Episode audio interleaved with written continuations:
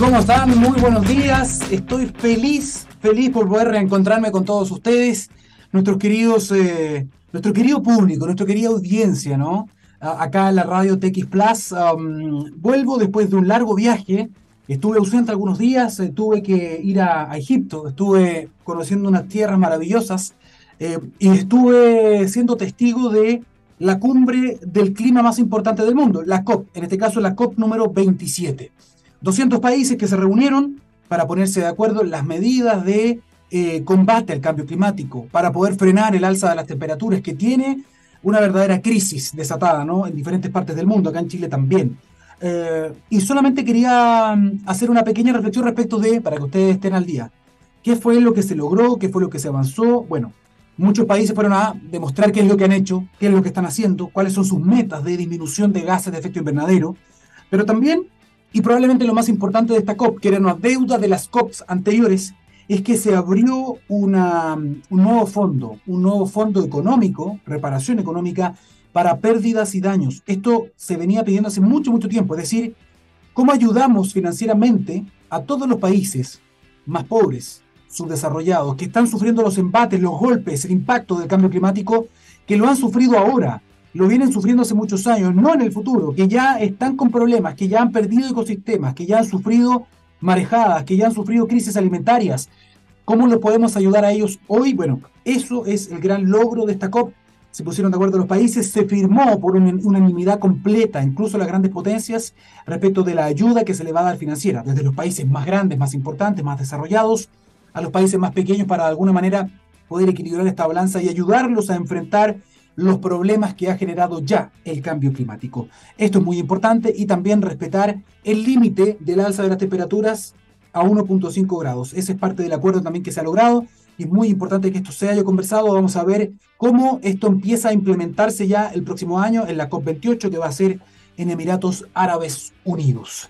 Dicho eso, hablando de cambio climático, hablando de medio ambiente, de sustentabilidad, vamos a, vamos a una pausa a la música porque tenemos un programa cargado de entrevistas cargados de conocimiento. Vamos a estar hablando de estos temas, de energías renovables, eh, de tecnología, en fin. Tenemos invitados de calidad, de primer nivel. Así que vamos a una pausa y ya estamos de vuelta. 10 de la mañana con 14 minutos, estamos de vuelta en la ciencia del futuro. Antes de ir por la primera entrevista del programa, le queríamos comentar algo. Se trata de Anglo American. Ellos trabajan con la innovación y la innovación está en el centro de todo lo que hacen, buscando mejores formas de extraer y procesar minerales esenciales para nuestra sociedad y para el mundo, ¿ah? usando menos agua y también menos energía, con la ciencia y la tecnología como principales aliados, colaborando con las comunidades, trabajando para un medio ambiente más saludable, con estrategias para enfrentar entre todos el cambio climático. Así, en Anglo American, avanzan con un propósito claro, reimaginar la minería para mejorar la vida de las personas. Bien, vamos a conectar esta mención con em, el invitado que viene a continuación. Vamos a estar hablando de transferencia tecnológica, vamos a estar hablando de ciencia y tecnología básicamente desarrollada en nuestro país. ¿Qué tanto permea esto en la industria? ¿Qué tantas soluciones desarrolladas en Chile son adoptadas, compradas, eh, articuladas y después exportadas a lo mejor otras, a otras partes del mundo con la experiencia chilena? Bueno, Vamos a estar hablando un poquito de eso y para eso estamos conectados ya con Víctor Greenblatt.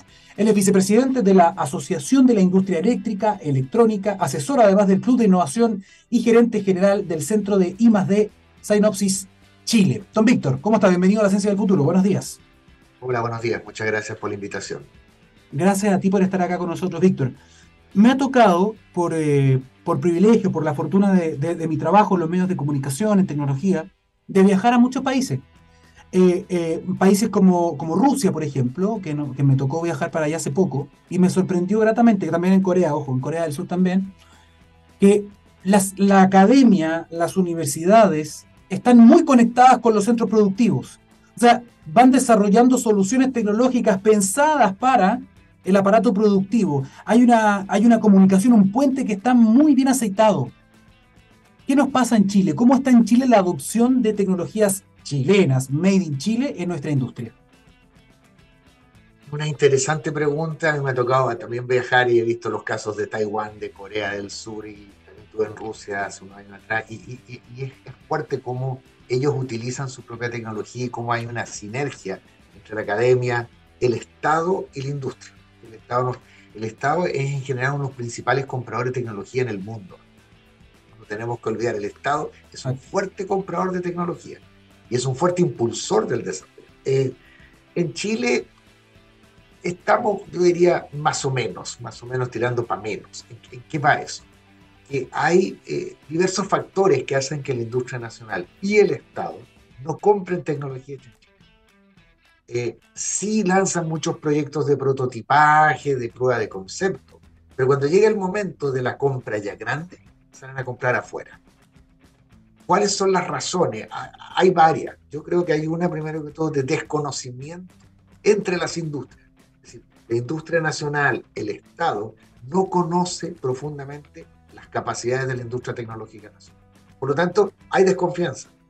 Eh, me tocó escuchar una vez a un gerente que dijo lo siguiente, si yo le compro a Juan Pérez y compañía limitada y, la, y esto falla, me despiden.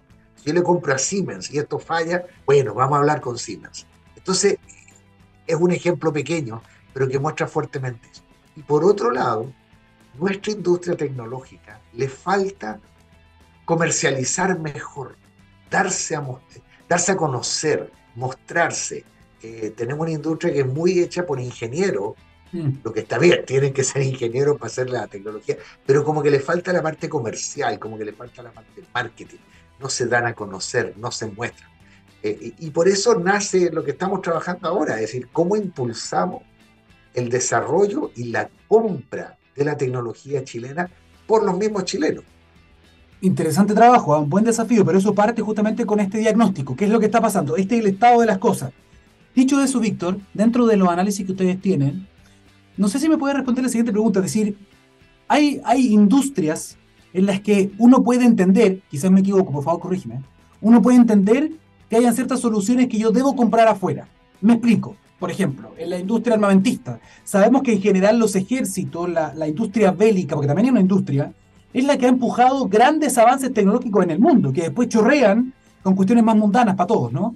Eh, pero mucho del gran financiamiento tecnológico de punta está en las Fuerzas Armadas, ¿no? De diferentes países, ¿no? El poder militar.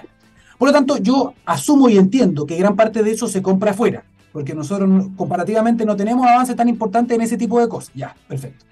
En lo que es grandes obras de infraestructura, megaestructuras. Estoy pensando en estos puentes grandes, estoy pensando, no sé, en grandes edificios. Muchas veces también obras públicas, que también hay una gran cantidad de dinero, ¿no? Ahí destinado a eso, también se destina a grandes empresas extranjeras. No siempre, pero muchas veces. ¿Cuáles son estos sectores a lo mejor? ¿O qué, qué área de la industria podría decir, sabes qué? Aquí en Chile tenemos buena competencia. ¿Dónde están esas, esas fortalezas de la industria tecnológica chilena que tú dices, sí, puede competir de igual a igual con soluciones extranjeras? vamos a partir con la parte del ejército, eh, eh, de las Fuerzas Armadas en general. Son los que más están haciendo tecnología nacional. La Armada está invirtiendo enorme cantidad de dinero en proyectos fabricación de barcos. Y esos barcos llevan muchísima tecnología dentro. Perfecto, perfecto. Y la, Escuela de Ingeniería, y conozco un par de capitanes, la Escuela de Ingeniería está muy interesada en desarrollar tecnología nacional para meter en los barcos que están construyendo. Es decir, ellos están en un punto de inflexión. Eh, respecto a la infraestructura, es cierto, grandes puentes, pero todo lo que es iluminación de grandes puentes, sistemas de peaje, pueden ser hechos en Chile tranquilamente y hay empresas que lo hacen. ¿eh? Es decir, es más, hay empresas que están vendiendo esa misma tecnología fuera de Chile, pero no en Chile. Ahora, los otros sectores que tú me planteas, la banca. La banca utiliza enormemente tecnología, tanto aplicaciones, eh, hardware y todo eso, que podrían ser hechos en Chile. Antiguamente existió, eh, todavía existe la empresa, yo trabajé ahí, DTS, Desarrollo de Tecnología y Sistemas, ah, una empresa sí, sí, sí. cuyos dueños eran ENAER y la industria israelí de aviación DTS fabricó localmente puntos de, eh, de lectura de código barra para dar precios que estaba, si no me recuerdo, en el Home Center o en el ICI, en alguno de estos supermercados estaba. Hace años atrás, y eso era hecho en Chile. Ahora, obviamente hay una parte de esta tecnología que traemos de afuera y que integramos, pero el, el conjunto, el software, el armado, era chileno. Entonces, cuando tú me dices qué sectores, yo te diría, pueden ser todos.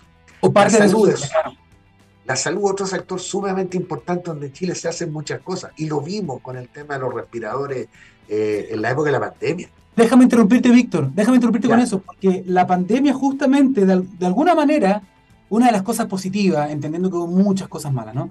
Pero una cosa positiva fue que nos obligó a mirar al interior. Y tú probablemente me vas a contar esto, porque yo recuerdo perfecto que Asmar y otras compañías en el Fondo Tecnológica Chilena dijeron, compadre, yo puedo, soy manufacturero, yo, yo manufacturo cosas, yo hago cosas, tecnología avanzada, compadre, aquí está. Y desarrollaron ventiladores, yo me acuerdo perfecto de esto.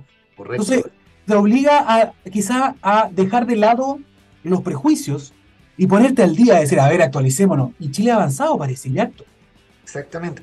Fíjate que es más, eh, en, los respiradores hubo por fin esta unión universidad y industria, porque ASMAR trabajó creo con la Universidad de Concepción, la Universidad de Santa María trabajó con otro, es decir, hubo este conjunto de que se dedicaron a investigar y a trabajar juntos con un objetivo que era generar un producto, no era generar ni un paper ni, ni un prototipo, un producto que sirviera porque había una necesidad.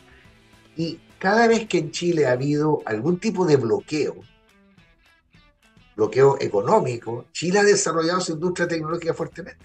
De ahí nacen empresas como DTS, empresas como, no me acuerdo el nombre, la que está en Viña, que es de la Armada también, que también ha hecho tecnología. Nace la del ejército, nacen de un bloqueo. Y antiguamente, si nos vamos más atrás, en la época que hubo el bloqueo, en los años 70, también hubo mucho desarrollo de tecnología nacional. Pero cuando se abre la frontera, como que nos ponemos, voy a usar una palabra que podría ser, como que nos ponemos flojos de decir, ah, lo puedo hacer yo, mejor comprémoslo. Y existe, se genera esta situación, los chilenos malos. Sí. ¿Ya? Y se da vuelta, que, porque siempre se decía, ¿te acuerdas que se decía, si es chileno es bueno, pero en tecnología, ah, no, si es chileno es más o menos nomás. Entonces, yo te quiero dar un ejemplo de otro país, que, para mí es súper marcador de, de, un espíritu. Hoy en día, si no me equivoco, no tengo la cifra acá, el mayor productor de autos del mundo ya no es ni Estados Unidos ni Europa, es Corea del Sur. ¿Qué era Corea del Sur en los años 60? No era nada. Estaban pobres. Estaban en guerra. Tenían hambre. claro, tenían hambre. Y hoy en día son líderes en automotrices, líderes en tecnología, líderes en un montón de cosas. Si uno mira Taiwán, que era y sin ningún recurso natural, ojo. Exacto. Entonces, entonces, ¿qué sucede? Ellos dijeron, nosotros nos vamos a meter en esto. Y hay un economista muy entretenido que ha venido varias veces a Chile, y una vez en una entrevista en la tercera, que se llama Chan, que el economista dijo, ¿por qué Corea del Sur y Japón hicieron autos?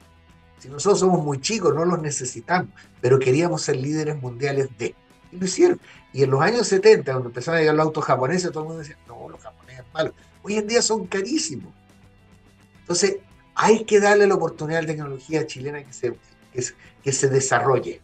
Víctor, ¿cuál es tu mirada, agarrando justamente ese último punto, cuál es tu mirada respecto de la opción de que Chile, por ejemplo, también se, se atreva con la fabricación de este tipo de tecnología? Porque también, uno que no es experto en economía ni nada, siempre te dice, no, compadre, si uno tiene que hacer las cosas por economía de escala, por ventajas comparativas, por lo tanto, que nosotros, por ejemplo, hagamos autos, no, no conviene. ¿ah? Por un tema de escala, de cantidad de volumen, es mejor hacerlo en, en, China. Eh, y que Chile no, nosotros nos quedamos con esto y vamos sofisticando todo lo que es la, la extracción de cosas, etcétera. Que también hay tecnología ¿ah? ojo con ese también que es un lugar común. Decir aquí solamente sacamos materias primas como si fuera un proceso sencillo, y la verdad es que con los años en Chile también se le ha puesto mucho valor agregado a este proceso, eso hay que decirlo. Pero la idea de hacer cosas así como valor agregado, hacer batería, hacer autos, ¿tú crees que estamos en ese camino o eso no es correcto?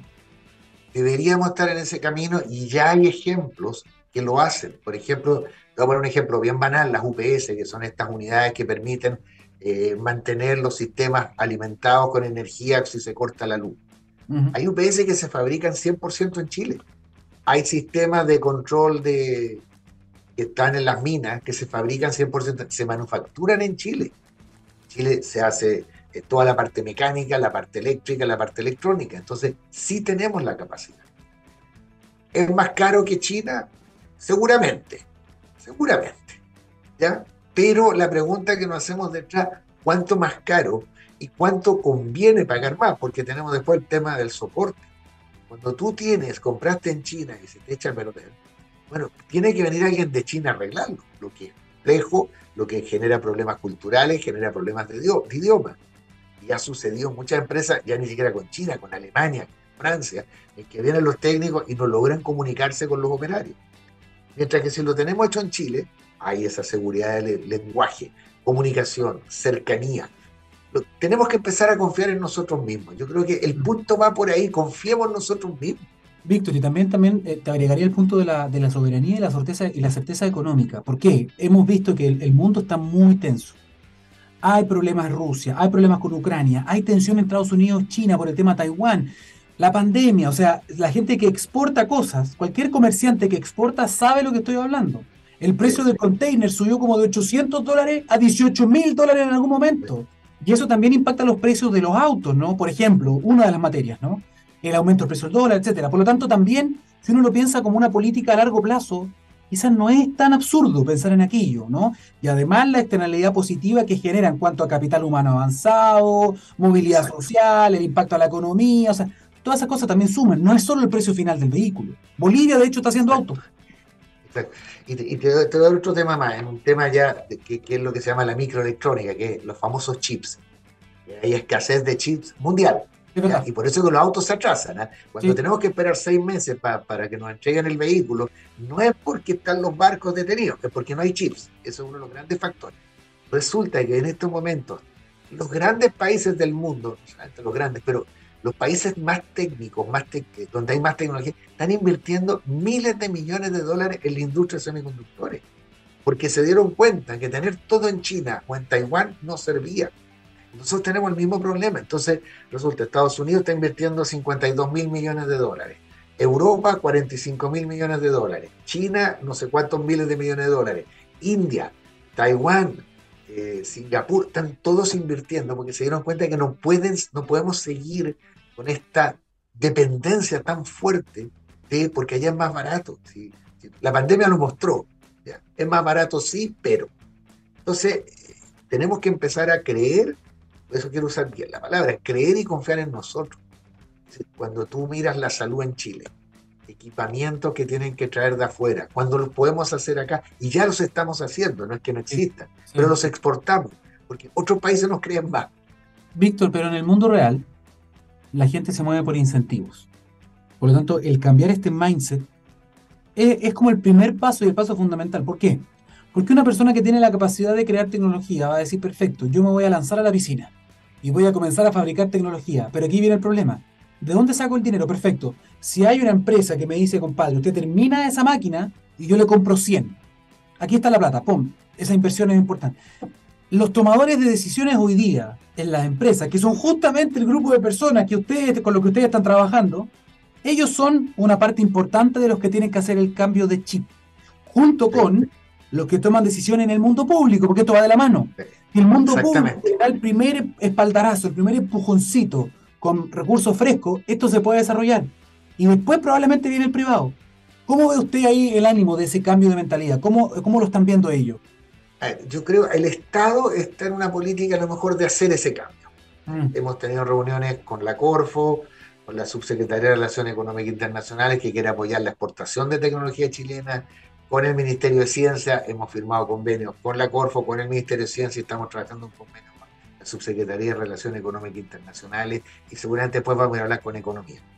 Hay como una tendencia a decir, sí, es necesario. Incluso nosotros le hemos planteado algo mucho más profundo, que es decir, ¿cuándo vamos a empezar a favorecer de alguna forma la tecnología chilena en las licitaciones del Estado?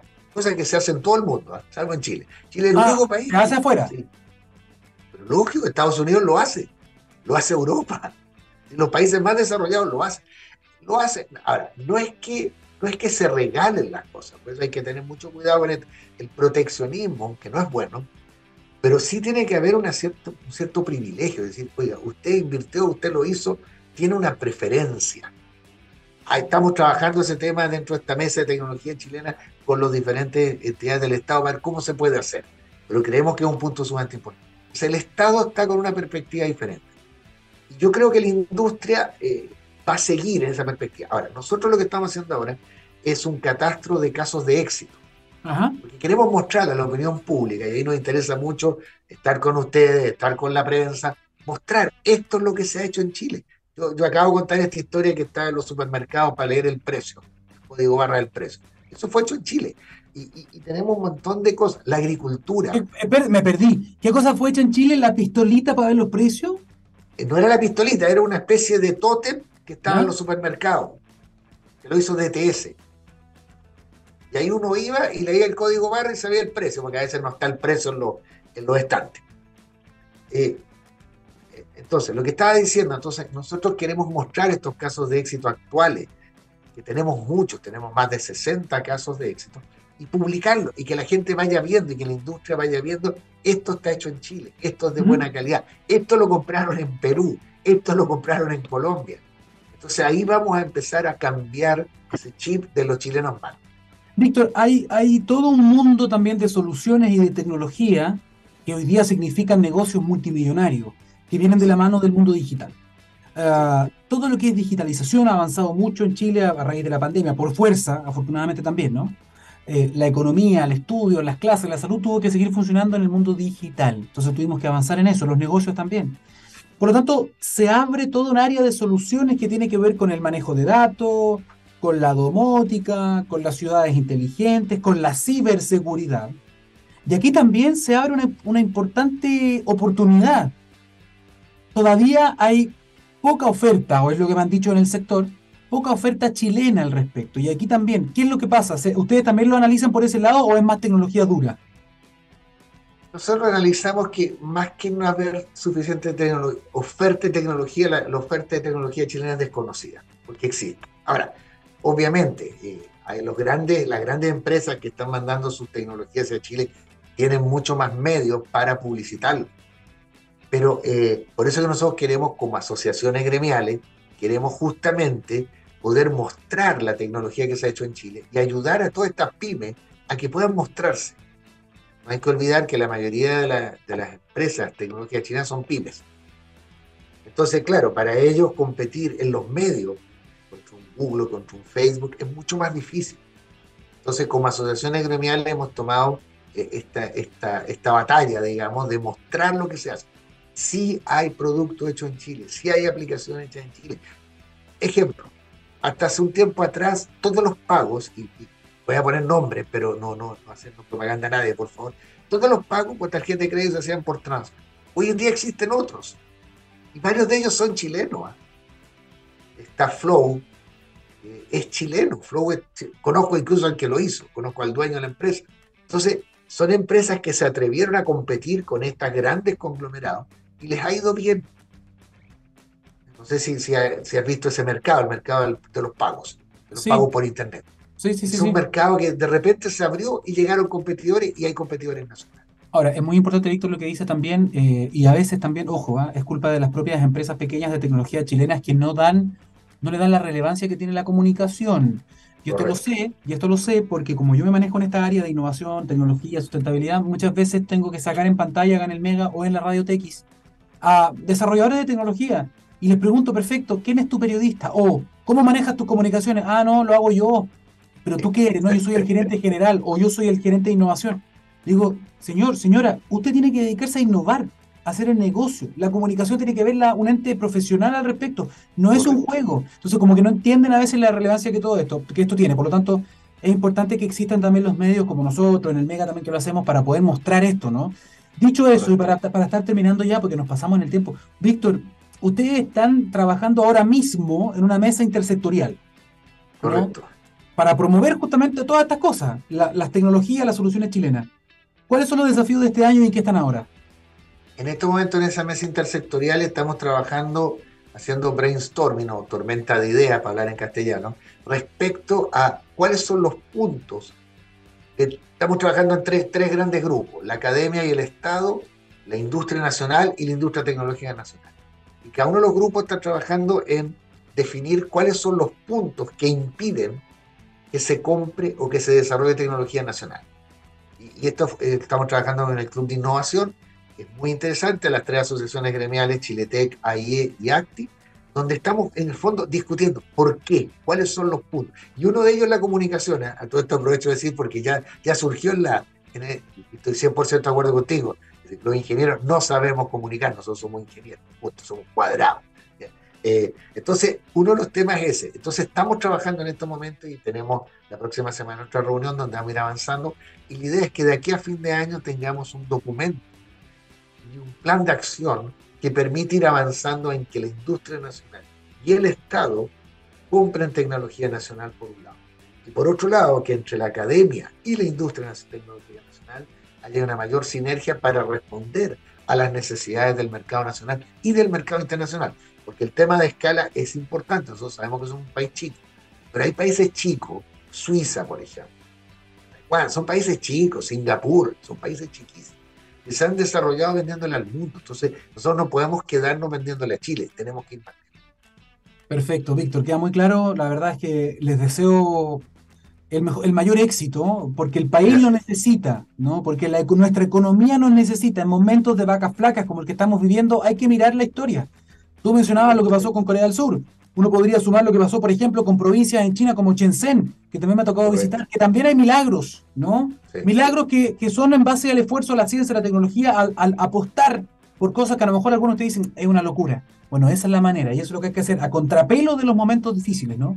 Así que espero que de verdad suene muy bien esto, que las personas que nos están escuchando puedan saber que en Chile se desarrolla tecnología de calidad, incluso de exportación, que se usan en otros países y que se pueden ocupar también acá precisamente. Víctor eh, Grimlat, muchísimas gracias por, eh, por, estos minutos con, con TX Plus. Muchas gracias a ustedes. ¿eh? Gracias. Que estén muy bien. Chao, chao. Bien, eh, hemos terminado esta entrevista antes de la pausa y ya que estamos hablando de innovación, les, les, pregunto, ¿han escuchado ustedes hablar de Slack? Se trata de la plataforma de mensajería de Salesforce basada en canales que reúnen a las personas y las herramientas de una organización en un solo lugar. Esto permite que todos puedan mantenerse alineados pero también productivos, logrando así el éxito desde cualquier parte del mundo. Además, una de las principales ventajas de Slack es que es una plataforma que se puede adaptar a grandes eh, empresas, pero también a pymes, por lo que puedes personalizarla muy fácil de acuerdo a la forma en que funciona tu negocio. Conoce más de Slack y todas las otras soluciones de Salesforce en sfdc.co slash Chile. Con esta mención, vamos a una pausa y ya estamos de vuelta. Esperemos. Muy bien, ya estamos de vuelta, son las 10 de la mañana con 42 minutos. Estamos retomando la ciencia del futuro. Antes de presentar a nuestro siguiente invitado que ya está conectado y listo para entregarnos parte de su conocimiento, le vamos a decir lo siguiente. Vamos a hacer una mención de un tema que es muy importante para usted, para mí, para todos. Hablamos de la sequía. La sequía y el cambio climático ya dejaron de ser una amenaza. Atención con esto. Son la nueva realidad con la que tenemos que convivir y aprender a adaptarnos. El clima en el mundo cambió. Nosotros, ¿cuándo vamos a cambiar nosotros? Del aporte de todos y todas depende cuidar nuestra agua y asegurar su futuro. Cada gota cuenta, cada gota es importante. Es el mensaje de Aguas Andinas. Dicho esto, vamos a hablar de las ciudades inteligentes, vamos a hablar de los datos, de cómo se, cómo se pueden utilizar los datos, cómo se pueden aprovechar para hacer una mejor planificación de la ciudad, de los negocios. ¿Quién nos va a explicar todo esto con peras y manzanas? Nuestro siguiente invitado, pues Julio Covarrubias, él es Service Line Manager de Intel Ocean. ¿Cómo está Julio? Bienvenido a la Ciencia del Futuro. Gracias por la invitación, Daniel. Gracias por estar acá. Y debo decir una cosa, para quienes no conocen todavía Intel Ocean, Intel Ocean es, y ahí me van a corregir si me equivoco, pero es un lugar que corresponde, que pertenece a Intel, pero es como donde están los cerebros creativos pensando en el futuro, desarrollando soluciones súper tecnológicas, haciendo lo que hablábamos en la entrevista anterior, desarrollando ciencia y tecnología aplicada a Chile, desde Chile. Eso es lo que están haciendo los y las eh, colaboradoras de Intel Ocean. ¿Me equivoco, Julio? No, perfecta descripción. Oye, y cuéntanos, ¿en qué están hoy día y qué es esto de aprovechar los datos? ¿Qué es esto de las trazas digitales? Ya, a ver, te lo explico de manera simple, Daniel. Eh, en este momento, tú y los auditores tienen el teléfono a menos de un metro de distancia. Sí, de hecho lo tengo en la mano. Y cuando vas a dejar tus hijos al colegio, ya, o cuando vas al, cuando vas al médico, ¿no es cierto? Vas con el teléfono. Cuando Así vas es. al mall, ¿no es cierto? Etcétera, cuando vas de vacaciones.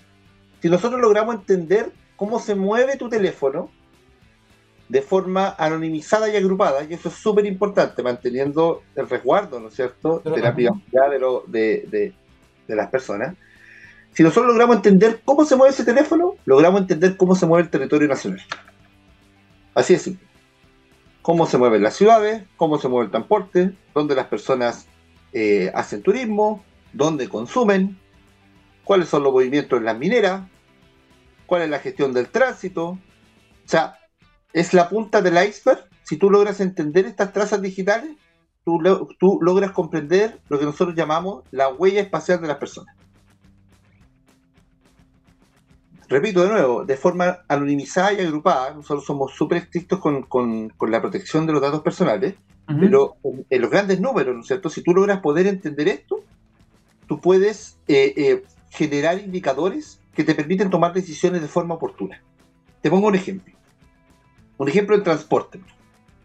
La encuesta de origen-destino es una encuesta, es una foto que se saca cada más o menos 10 años, en Santiago ya van más, ¿ya? donde se planifica el transporte para los próximos 10 años. ¿Ok? La última encuesta de origen destino se hizo en el año 2012. Hoy en día tenemos dos estaciones de metro nuevas, perdón, dos líneas de metro nuevas, la 6 y la 3. Una pandemia pasó entre medio, un estallido social y la ciudad cambió por completo. Entre otras cosas, por ejemplo, el centro ya no era lo que es el centro, el cono de alta renta se aumentó, por ejemplo, etc. Tenemos, tenemos nuevos subcentros en la ciudad. Pero el transporte se sigue planificando con esa encuesta. O sea, una foto de un momento, ¿no es cierto?, hace que una serie de decisiones que se tienen que tomar en la ciudad no sean las más adecuadas. ¿Qué es lo que nosotros proponemos? Y que ya se está haciendo en gran parte del mundo. Es Cambiar la Exactamente. Cambiamos la forma de medir, que es más barato, es más barato, tiene distintos niveles de profundidad ¿ya? Pero que te permite poder tomar decisiones de lo que está pasando ayer, la semana pasada. Casi que en tiempo real. En día real time, exacta, exactamente. Y que te permite también aumentar la escala. Ya no solamente vamos a entender, por ejemplo, la encuesta argentina se hace por ciudad. Quillota, Viña, Santiago, Gran, Gran, Gran Santiago, etc. ¿Ya? Sino que lo que sucede interciudades cómo las personas se están desplazando, por ejemplo, de Santiago hacia el norte. ¿Cuáles son los flujos que se dan hacia las mineras? ¿Cuáles son los flujos que se dan hacia Concepción? ¿Vale la pena o no poner un tren hacia Concepción? Por ejemplo, ¿vale la pena o no instalar un aeropuerto en Pucón? Por ejemplo. Bueno, eso es parte, una parte de uno de los ejemplos que nos da de lo que se puede hacer, por ejemplo, utilizando bien los datos, ¿no? dándole inteligencia al, al dato, utilizándolo para la planificación, por ejemplo, del transporte. Ustedes eh, han estado haciendo gestión justamente respecto de esto. Han estado trabajando con el gobierno, ¿no? O sea, están trabajando, por ejemplo, con la NIN o con el Ministerio de Ciencia y Tecnología. ¿Hay conexión? Mira, eh, es muy buena pregunta. Nosotros aplicamos un modelo que se llama la triple hélice, donde trabajamos directamente con, eh, con la universidad, ¿no es cierto? Trabajamos con la Universidad de Chile, con la Universidad Católica y trabajamos también con el Estado. Por ejemplo, el dato oficial que se ocupa para poder medir el turismo en Chile, el turismo local, es nuestro dato. ¿Ya? El viaje turístico en Chile, que es un algoritmo específico que se le aplica a, a las trazas digitales, ¿ya? Se realiza con nuestro dato. Nosotros ayudamos al gobierno, a la administración anterior, a la gestión de la pandemia, donde trabajamos con el Ministerio de Ciencia, donde trabajamos con el Ministerio de Salud. Actualmente estamos en dos proyectos que son muy relevantes de ciencia y tecnología. El primero es cómo somos capaces de poder detectar camiones, carga, ¿no es cierto? Y entender la última milla, ¿no es cierto?, en la ciudad a partir de trazas digitales. Y el segundo, la gestión de tránsito. Ambos lo estamos haciendo con el Ministerio de Transporte.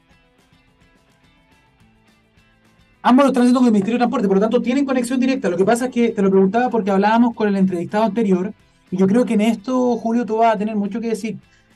Decía que lamentablemente en Chile, bueno, cada vez menos, pero, pero sigue pasando, que el desarrollo de tecnología, de soluciones tecnológicas hechas en Chile, eh, muchas veces compiten con desventaja frente a soluciones internacionales. Es decir, que las grandes empresas, las pymes, también las medianas, prefieren a veces dejarse llevar por, oye, yo le voy a comprar esta solución a Pepito, que es una empresa multinacional extranjera. Y que la empresa chilena, que tiene muchos avances importantes, eh, corren con desventaja, que todavía no existe esta noción de que, oye, en Chile se están haciendo cuestiones súper buenas, súper avanzadas en términos de soluciones tecnológicas, como la que tú me estás contando, por ejemplo. ¿Han visto ustedes un cambio en la adopción de soluciones chilenas, made in Chile?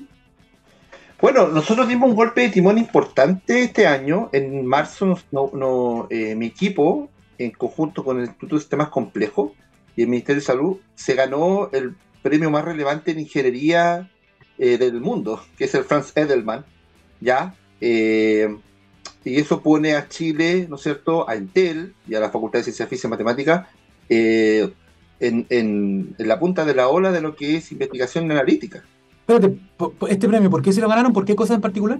Lo ganamos por la gestión que hicimos a la pandemia. Nosotros logramos ah, ustedes también estaban trabajando con ellos, porque yo vi eso y eso se destacó en la prensa, pero como, la, como el Centro de Modelamiento Matemático no, el Instituto de Sistemas Complejos. el Instituto de Sistemas Complejos, no el CMM, no, el Instituto de Sistemas Complejos. con, Leonardo Vaso, el director, nosotros hicimos una alianza, ¿ya? Donde eh, logramos integrar ambos equipos y logramos entender, ¿no es cierto?, la movilidad de las personas y eso permitió tomar decisiones en la pandemia.